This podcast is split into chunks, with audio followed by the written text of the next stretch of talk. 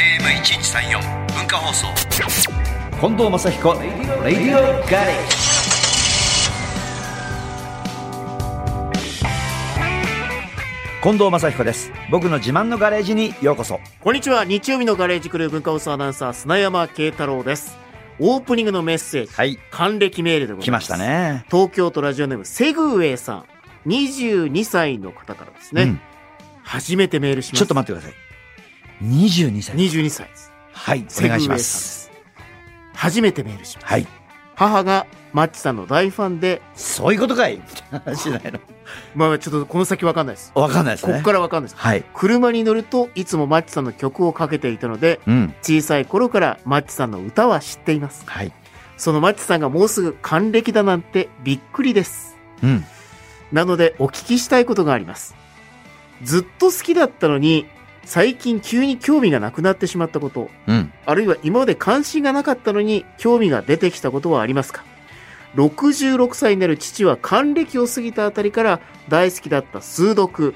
おー数読ねナンプレなどのクイズをぱったりしなくなりうん今まで全く興味がなかった庭の梅を取って梅干しをつけたりプランターで小松菜を育て小た松菜り楽しそうにしてまさかここでも小松菜出がてきたな出てくると思いませんでした小ね松菜ブームだな先週に続いて小松菜が今日もこの後一回小松菜、ね出て出くまるすと思よいますねはい、小松菜を育てたり楽しそうにしていますどうですかこう最近最近ってもう季季節ごとかな俺季は節ごとであります夏になるると、はい僕はあのベランダで金魚の栽培飼育飼育うんメダカのメダカ飼の飼育育やってるんですうよ、んで冬になるとやつら動かなくなるんですよ、うんだからつまんないじゃないですかだから今が一番楽しいはいはいで冬になるともうほっぽりっぱなしうんうん餌もあげない動かないからだからもうこの時期が今は今メダカにバーンって目覚めてうんで冬は冬で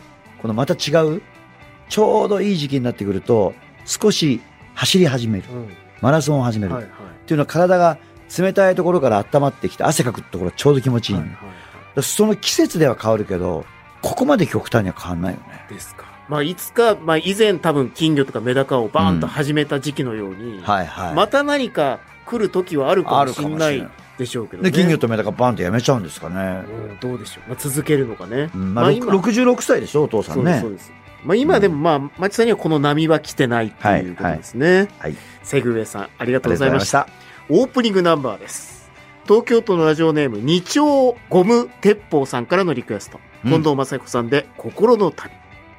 では、リクエストをくれたラジオネーム、二丁ゴム鉄砲さんからのメッセージご紹介しましょう。えーリクエストは北町角のカップリング曲、心の旅です。6月はとても忙しくて、たくさん迷って、悩んで苦しかったんですが、この曲の歌詞に、迷った時は一番遠い道を選んで歩けよ。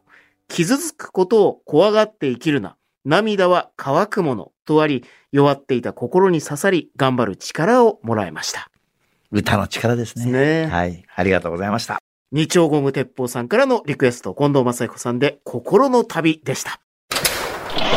FM916 AM1134 文化放送近藤正彦レディオガレージさあ、ガレージには先週に続きまして、一般社団法人日本栄養コンシェルジュ協会代表理事の岩崎正宏さんにお越しいただいています。今週もよろしくお願いします。よろしくお願いしまおす。願いしますさあ、野菜ですよね。はい野菜に投資しようと。うんその野菜を、まあ、いわゆるいい感じで体に入れていきましょうということですけど、えー岩崎さんの本、野菜は最強のインベストメントであるうんのメイン野菜投資の三原則、長期積み立て分散というのをまあ詳しく今週は教えていただこうと。まあ先週に関しては岩崎さんが小松菜が好きだって話と、尿酸値には赤しそだっていう、はいこれしか聞いてないです から、えもうちょっと、もうちょっといろいろ、もうちょっとねもうちょっと聞きましょうよ。うんもうちょっといろんな野菜のタイトルを聞きたいで聞す。きたいですね。はい。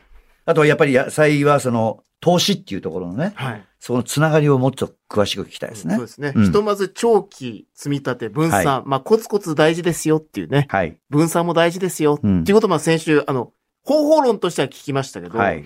まあ実際、続けることっていうのは大事なんですよね。そうなんですよね。長期。はい。うん。ややっぱそれが、えーっと、まあ、一生っていう風な漠然と、はい。しかも壮大な、じゃなくてよくて、はいはいはい。やっぱり、その何回っていうのが、うんあの、決めてやると一番やり、成功しやすいんですけど、そうか。例えば、3ヶ月後までに、俺はダイエットするぞ、うん5キロ減らすぞっていうような目標を作ると。はい。期間を作ると。そうです、。そうです。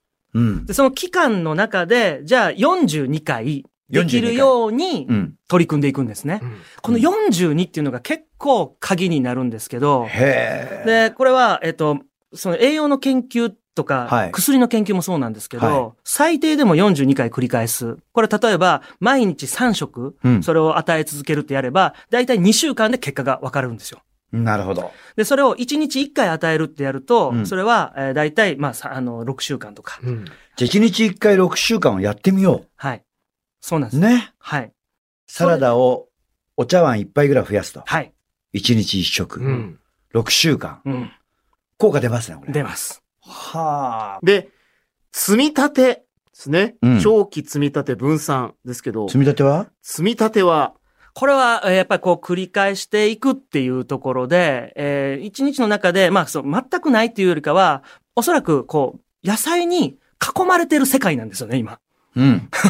もう、うん目を開けば、どこ行っても野菜があるはずなんですよ。確かにあります。で、それを、あ、とりあえずここで手に入るのはこれっていうふうに、うんちょっとでもいいから入れていく。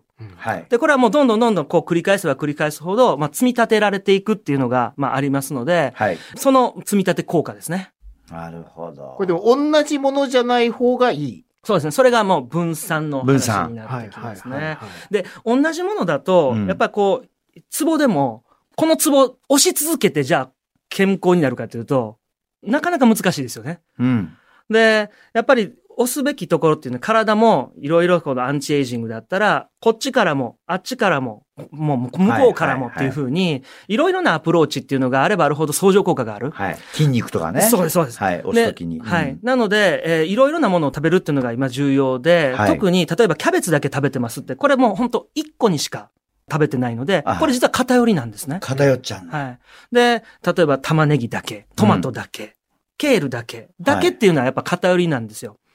で、今は野菜っていうのは彩りっていうので、色の違いっていうのは目にすぐわかるので、はいはい栄養学わからなくても、色の違いは成分の違いなんですよ。うーん。赤ければ赤い中にその栄養が入っているし、白だったら、緑だったら、紫だったら。なので、分散で、まず最初に、はいはいえー簡単にできるのは、色でまず分散させていく。なんかこうじゃあ、華やかなサラダの方が、色が、いろいろと栄養が散らばってるってことですね。そうです、そうです。なるほど。なので今日キャベツだったなと思ったら次の日は、よし赤色にしてトマトにしようとか、うん。まあそういう風に日によって変えてもいいし、なるほど。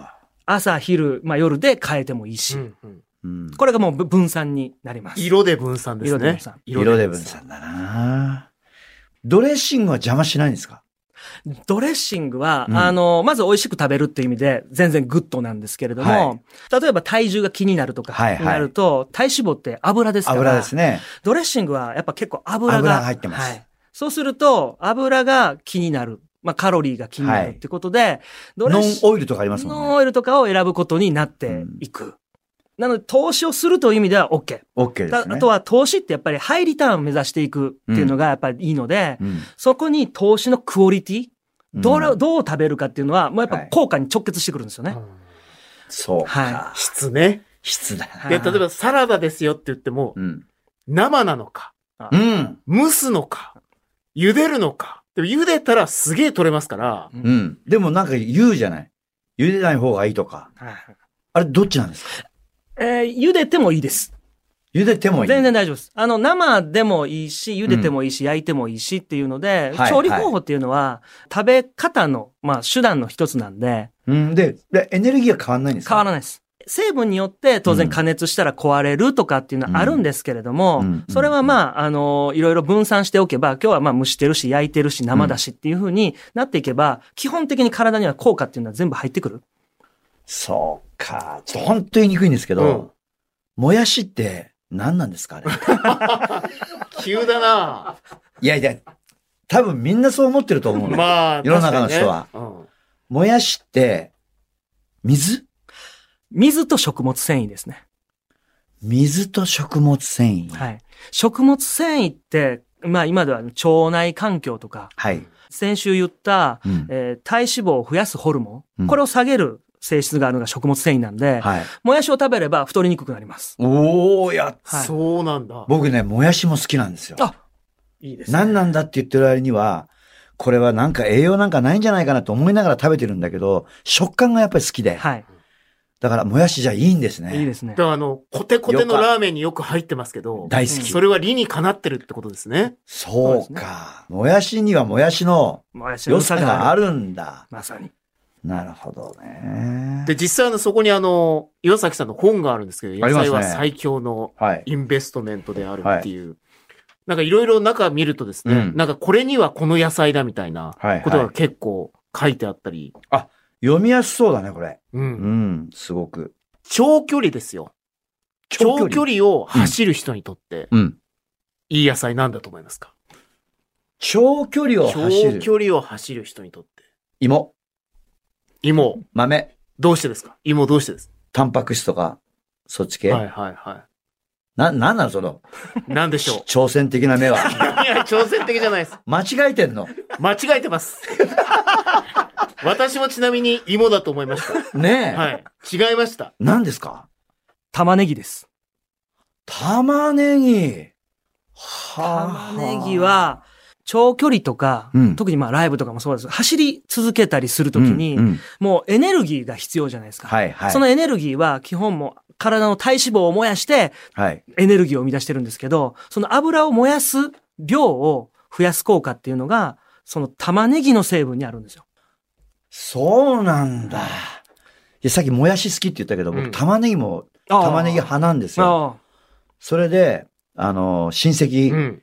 が、よく送ってくんの。うん俺が好きだって言うと、うんもうあっちからもこっちからも玉ねぎばっかり。で玉ねぎ、うち今すごいんですけど、保存しておくのに大変で、あああ外に干してるんですけど、はいはい。あれはダメなんですかねいや、大丈夫です。玉ねぎは冷蔵庫に入れない方がいいんで、もう完璧な保存方法。外に干しとく。はい。で、玉ねぎかなり強いんで、うん。下手したら1年後でもそのままであったりするんですよ。ええいやー、そんなも強ういんめでちすゃかくちゃ強いんですよ。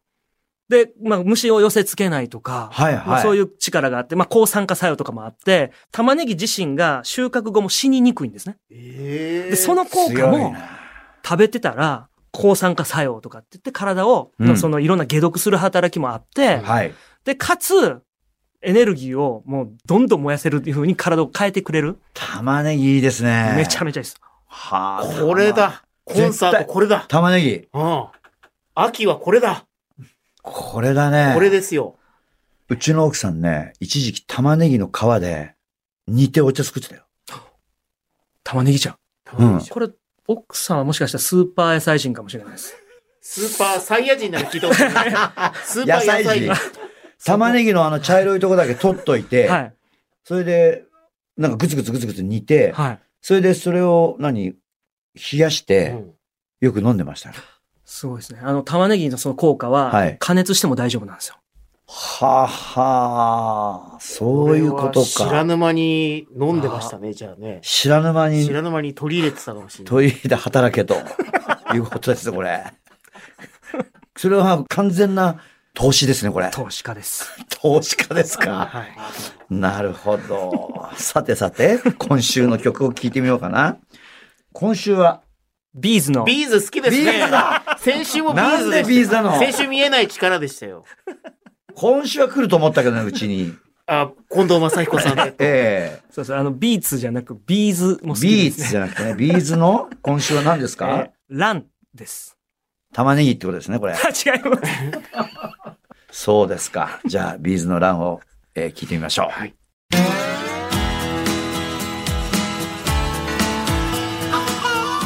文化放送、近藤正彦、レディオガレージ。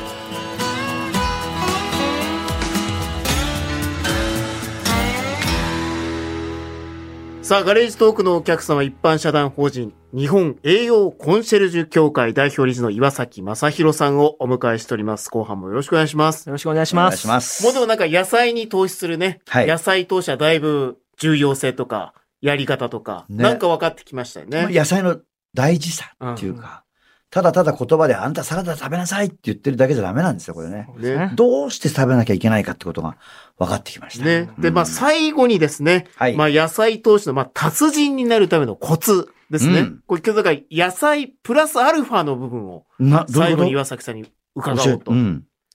あの、まあ、野菜投資だけやってて、じゃあうん全てうまくいくかっていうと、やっぱそれは、あの、難しいので、はいえーその、まあ、効果も、やっぱり、こう、どんどんどんどん、てこの原理で、他の力も借りて、さらに相乗効果を得る。はいはい。まあ、それがで、可能なんですけれども、例えば、睡眠とか、うん。寝てない状態で野菜投資しても、やっぱ取り入れてる体がうん。受け付ける力が弱い。なるほど。なので、睡眠っていうところをしっかり取るっていうのも、これ、レバレッジをかけるっていうことで、うんその効果を、まあ、あさらに高める一つになってくると。そうか。野菜を取って、睡眠で、その野菜の栄養を体に浸透させると。そうですね。受け止める体の状態ってかなり大事なんですよね。うん。で、それに加えて水を飲むってなったら、食べた野菜の成分も完全に体に循環させるっていう意味ではも、いはい水分補給もレバレッジになそりうます。か。野菜の栄養分を水で循環させないといけないんですね。そだから水も大事なんですね。はう。うん。体重のもう60%ぐらいは水なんで、うん。体液っていう形はいで。はいはいなんで、人間は水を持ちながら歩いてるようなもんなんですよ。そのなるほど水の中に野菜の成分溶かしていくっていうのは、うんもう完全に体が野菜化していく。 っていうことで、どんどんどんどん効果も高まる。そうか。野菜ってやっぱ力あるね。ですね。これからの時期、ちょうど夏、これがおすすめだっていう野菜があったら、ちょっとそこに集中してみようかな。そこだけじゃないですよ、もちろん。はいんどんな夏野菜は夏野菜で言うと、今はニラがもう、ニものラすごい生えてる時なんですね。ニラ。青、青い好きですね。そうですね。ニラ。 ニラ。で、ニラは、まあ今の時期がもう特に旬なんで、うん取れるってことと、ニラはですね、なんと髪の毛が生えるっていう、効果が、え あの、証明されてるんですよ。ただ、ニラを食べて、なぜ生えるのかとか、うん、うん。で、その成分っていうのはまだ全く見つかっていないんですね。俺、ニラシャンプー作るから投資しま せん俺に。ニラシャンプー作る。投資投資しましょうか、します。ニラシャンプー売れるよ。うん確かに確かに。ニラシャンプー。ちょっと、ちょっと臭いけ ど。そうそう匂いがじゃあこの夏はニラで決まりということ で。ニラで。ね。ニラで決まりさです。はい、ありがとうござ いました。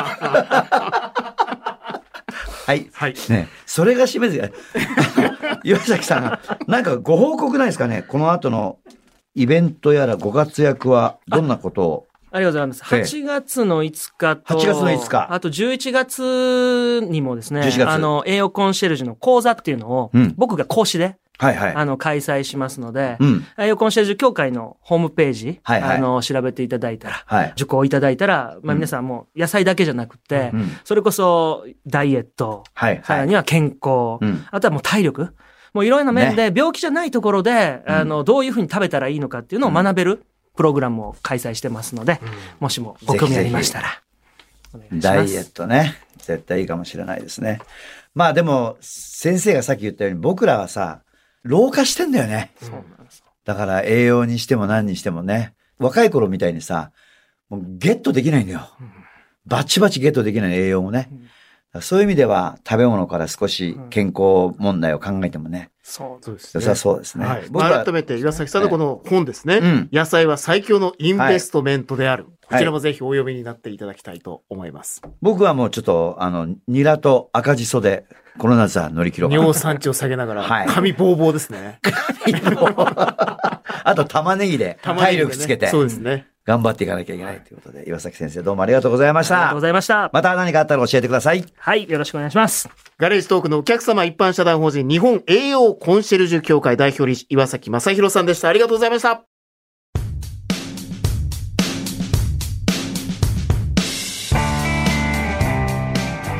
さあ、あの、体メンテナンスシリーはズい第2弾ですね。今回野菜と。